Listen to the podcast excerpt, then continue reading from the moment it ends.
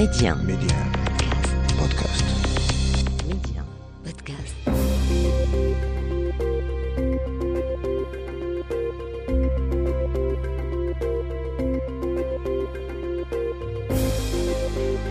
L'Afrique doit faire confiance à l'Afrique et le développement du continent passe par les Africains eux-mêmes avant tout. Voilà pourquoi je vous propose votre émission Coémergence, un rendez-vous qui vous aidera à mieux saisir les opportunités d'investissement et de business dans les économies africaines. Medi 1, Coémergence, Omar Baldé. Bonjour et bienvenue dans votre émission Coémergence. Cette semaine, il sera longuement question du secteur énergétique et électrique sur le continent. Notre invité fera le point sur la coopération dans ce domaine entre les entreprises marocaines et leurs partenaires au sud du Sahara. Tout à l'heure, nous serons avec Ali El Harti. Il est le président de la FENELEC, la Fédération nationale de l'électricité, de l'électronique et des énergies renouvelables. L'Union africaine s'active à mettre en branle l'Agence africaine du médicament, le Maroc, l'un des pays les plus réputés pour son industrie pharmaceutique sur le continent, est très engagé sur ce projet. Vous entendrez le ministre marocain de la Santé, Khalid Aït Taleb, qui était à Addis Abeba au siège de l'Union africaine. Le Maroc est candidat pour abriter le siège de l'Agence africaine du médicament. À Addis Abeba, nous resterons puisque l'Éthiopie est notre destination et qu'au de la semaine, nous vous présenterons les opportunités d'investissement en Éthiopie. Ce sera avec le directeur général du cabinet Best Afrique, Mustapha El Bourri. Quels sont les principaux sujets de votre émission? Tout de suite, le développement. Les échos de la semaine.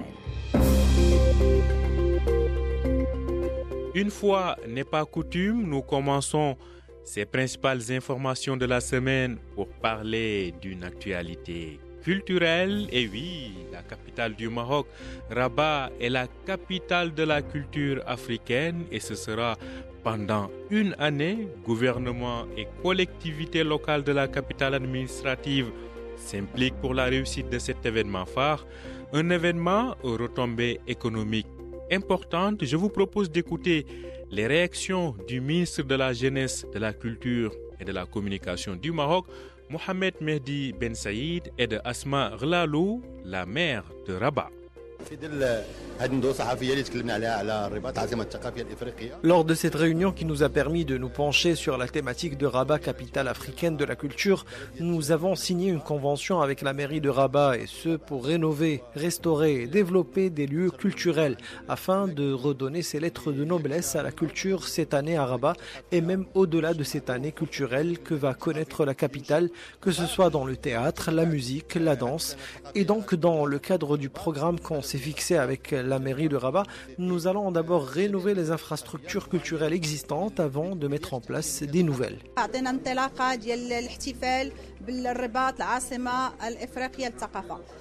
Nous avons lancé aujourd'hui la célébration effective qui va durer une année de Rabat, capitale africaine de la culture. Plusieurs activités sont prévues évidemment. Euh, nous allons diffuser largement auprès de tous les médias le programme de cette manifestation culturelle afin que les Rabatis et tous les Marocains puissent venir célébrer la culture avec nous. Cette manifestation va de pair avec la volonté royale et les autres orientations royales visant à intégrer la culture au sein des projets de développement. Une vision qui s'illustre parfaitement dans plusieurs projets, comme par exemple le projet du Grand Théâtre de Rabat, le plus grand d'Afrique, et les maisons de jeunesse créées grâce au programme Rabat Ville Lumière et d'autres projets culturels. La feuille de route de la décennie des océans pour l'Afrique a été présentée mercredi dernier au Maroc, lancée en 2022 au Caire. En Égypte, cette feuille de route met en place une vision et un plan sur les neuf priorités identifiées pour l'Afrique. Des priorités qui portent entre autres sur la gestion durable des océans sur le continent et sur le potentiel du carbone bleu de l'Afrique. Zoom Express. La capitale de l'Union africaine, Addis Abeba, vient d'accueillir la conférence des États partis au traité de l'Agence africaine du médicament, l'AMA, une rencontre à laquelle a pris part le ministre marocain de la Santé, Khalid Aït Taleb. À l'instar de sept autres pays, le Maroc bataille pour abriter le siège de cette agence. À ce propos, une commission planche sur le dynamisme et les atouts de chaque pays candidat, notamment sur le plan technique. Je vous propose d'écouter le ministre marocain de la Santé qui nous parle de la candidature marocaine et des prérogatives de l'Agence africaine du médicament.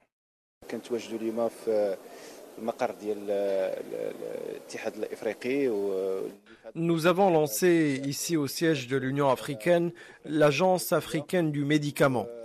Tous les États qui ont signé le traité de cette agence sont mobilisés. Il y a eu une commission qui est venue pour évaluer la candidature de chaque pays pour abriter le siège de l'Agence africaine du médicament. Nous attendons avec impatience le verdict de cette évaluation. Cette agence sera d'une haute importance, surtout suite à la pandémie qui n'a pas épargné le continent africain, qui fait face aujourd'hui à plusieurs défis, notamment les politiques relatives aux vaccins et aux médicaments. Et donc, les pays africains sont appelés à marcher main dans la main pour garantir la souveraineté sanitaire du continent.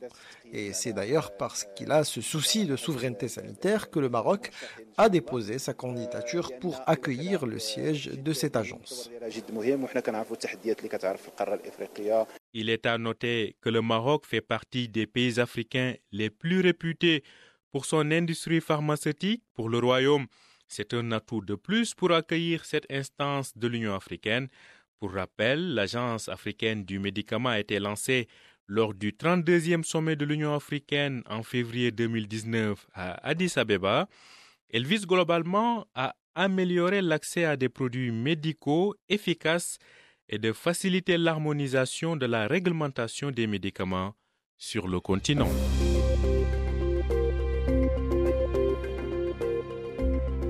Coémergence, l'invité. Je vous le disais en titre, notre invité c'est Ali El Harti. Il est le président de la FENELEC, la Fédération nationale de l'électricité, de l'électronique et des énergies renouvelables. Avec lui, nous allons faire le point sur la coopération dans ce domaine entre les entreprises marocaines et les partenaires au sud du Sahara. Bonjour à vous, Ali El Harti. Merci d'avoir accepté notre invitation. C'est nous qui vous remercions, c'est Omar pour, pour cette invitation et nous tenons à féliciter aujourd'hui Médien pour tout ce qu'elle fait de, très bien pour, euh, pour ce pays. Merci à vous. Alors, euh, la première question, comment se portent aujourd'hui les activités euh, des membres, des entreprises membres de la FENELEC sur le continent? Nos activités se portent très très bien d'une manière générale. D'ailleurs, nous revenons à peine d'un déplacement en République de Guinée, hein, donc euh, appelé euh, communément euh, la Guinée-Conakry, où, nous avons 32 entreprises marocaines ont signé des contrats de fourniture et en exclusivité avec l'AEG. AEG, c'est l'Association des électriciens des entreprises d'électricité de, de, Guinée. Donc ça, c'est une première en Afrique, une première aussi pour le, pour la Fenelec. Et euh, ça, nous, euh, ça nous donne envie de, de, refaire ça euh, pour d'autres pays. Mais d'une manière générale, l'entreprise membre de la Fenelec opérant en, Afrique marche très très bien pour plusieurs raisons.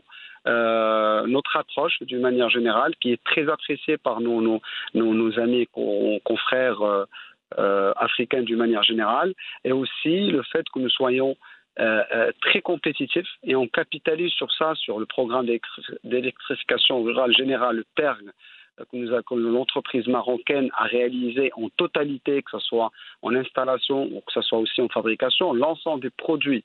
Je dis bien que l'ensemble des produits qui ont, qui ont, qui ont servi à l'électrification dans notre pays ont été fabriqués au Maroc. Et donc ça fait ça positionne très fortement la compétitivité de nos entreprises marocaines et au final, il s'agit la principale attente de, de, nos confrères dans les pays africains, mhm. c'est de partager avec eux ce, savoir, avec eux ce savoir-faire, mais aussi la compétitivité qui reste quand même, quand même un élément essentiel et de choix pour, pour l'adjudication des, des, marchés. Mhm. Donc, à vous entendre parler, il y a encore énormément d'opportunités de business à faire avec les partenaires du continent, sachant que euh, le taux d'électrification en Afrique reste encore en deçà de ce qui est attendu et sachant qu'il y a encore des centaines de millions de personnes qui n'ont pas encore accès à l'électricité.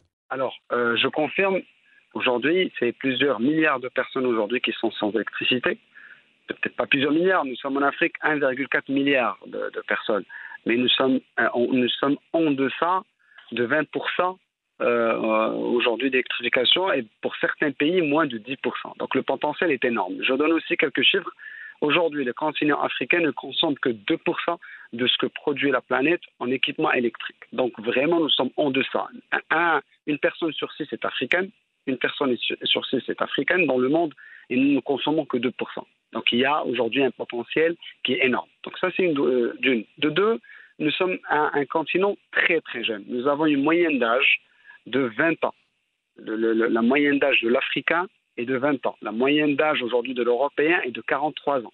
Donc aujourd'hui, la personne qui a 20 ans, euh, euh, elle a tout l'avenir, euh, tout, son avenir est devant elle. Donc il y a un potentiel aujourd'hui de consommation qui est juste énorme. Et donc c'est ce qui nous donne envie davantage de nous positionner sur ce continent qui connaîtra, qu'on le veuille ou pas, un essor très très fort pour la principale raison, euh, que euh, l'Afrique aujourd'hui, c'est la mine du monde. C'est aujourd'hui trois quarts du potentiel minier est en Afrique.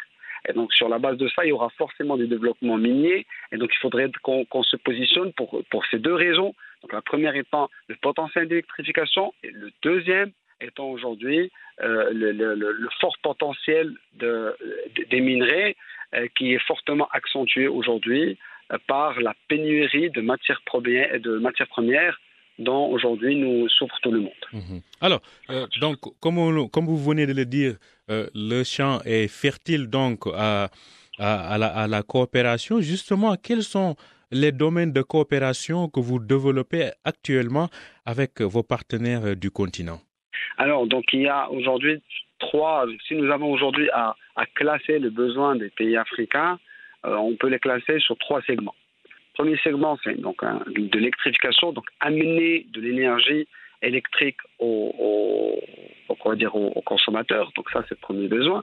Le deuxième besoin étant aujourd'hui tout ce qui est résidentiel, donc, euh, tout ce qui est euh, câble, prise de courant, éclairage, etc. Le troisième besoin étant tout ce qui est industriel, mais exclusivement ou fortement chez le, au niveau des mines. Et là aussi, les entreprises qui travaillent dans les mines au Maroc, notamment avec l'OCP, ils ont une expérience aujourd'hui à faire valoir et à partager avec, euh, avec, euh, en, Afrique. Alors, le quatrième segment euh, qui, est en train de croître davantage, c'est tout ce qui est, bien sûr, énergie renouvelable, de par le coût est extrêmement intéressant. Du, renouvelable aujourd'hui, avec une baisse très forte de, des panneaux solaires sur les dix dernières années, le, euh, le, renouvelable aujourd'hui est une énergie verte alternative qui devient de plus en plus compétitive et qui se positionne fortement de par son coût, mais aussi de par sa facilité d'installation et aussi à préciser, c'est que quand vous avez une installation solaire, le taux d'intégration locale est beaucoup plus fort que si vous avez une centrale à gaz ou une centrale à charbon euh, euh, conventionnelle. Mhm. Alors, donc justement, vous parliez euh, du renouvelable qui constitue aujourd'hui un pilier de coopération donc extrêmement prometteur. Justement, euh, je rappelle Ali El Harti, vous êtes le président de la FENELEC, donc la Fédération euh, nationale de l'électricité, de l'électronique et des énergies renouvelables. Pensez-vous que sur la base de l'expérience acquise ici au Maroc, le renouvelable est peut-être pour vous aussi un créneau d'avenir sur le continent, bien sûr. Euh, complètement, c'est un créneau d'avenir au Maroc, c'est un créneau d'avenir à travers le monde. Aujourd'hui, le taux de croissance du euh, marché solaire à travers le monde est de 12% par an. Donc c'est quelque chose qui est énorme hein, dans, le, dans le domaine de l'énergie, sachant que la consommation mondiale n'augmente pas de 12%. C'est-à-dire qu'aujourd'hui, le, le, solaire et le renouvelable de manière générale est en train de prendre des parts de marché au conventionnel. Et, et, qui, euh, comme j'expliquais tout à l'heure, qui, qui, force la chose, c'est le, le prix du, renouvelable Et, donc aujourd'hui, on se positionne avec, nos entreprises sur, sur, sur ce créneau en attendant qu'il y ait des avancées technologiques au niveau du stockage. bon, je vous explique en quelques mots. Aujourd'hui, on ne peut pas avoir que du renouvelable dans un réseau parce qu'un renouvelable, vous, vous, n'écrivez jamais. Il suffit qu'il y ait un cumulus, un nuage, et là, vous avez tout de suite le, la, production qui baisse. Donc, euh, il faut forcément avoir une alternative qu'on appelle à l'infini. Vous appuyez sur un bouton, vous, vous, produisez l'électricité. C'est forcément une centrale, euh, une centrale thermique. Mhm. Et donc, euh, et donc l'idée aujourd'hui, c'est oui, le, pays africain pense au renouvelable, mais tant qu'aujourd'hui qu'il n'y a pas une solution très compétitive ou assez compétitive pour le renouvelable, on aura, on aura toujours du, conventionnel. Mais, n'empêche, on se positionne aujourd'hui parce qu'on fait sur le renouvelable, sachant forcément qu'il y a des avancées qui sont fortes euh, sur la partie stockage. Et dès qu'on arrivera à, trouver une solution de stockage, compétitive bien sûr, parce que le stockage existe déjà, mais dès qu'on arrivera à, à, se positionner ou à avoir une offre de stockage intéressante, le, paysage de la production, du transport et de la distribution d'électricité va, être complètement chamboulé, avec bien sûr euh, sur le podium, vous aurez en première place le, le, renouvelable, notamment le, le solaire. Merci à vous, Ali El Harti. Je rappelle que vous êtes le président de la Fédération nationale de l'électricité, de l'électronique et des énergies renouvelables du Maroc, donc la FENELEC. Vous nous faisiez le point sur la coopération entre la FENELEC et ses partenaires du continent dans votre domaine qui est l'électricité et les énergies. Merci à vous, Ali El Harti. C'est nous qui vous remercions.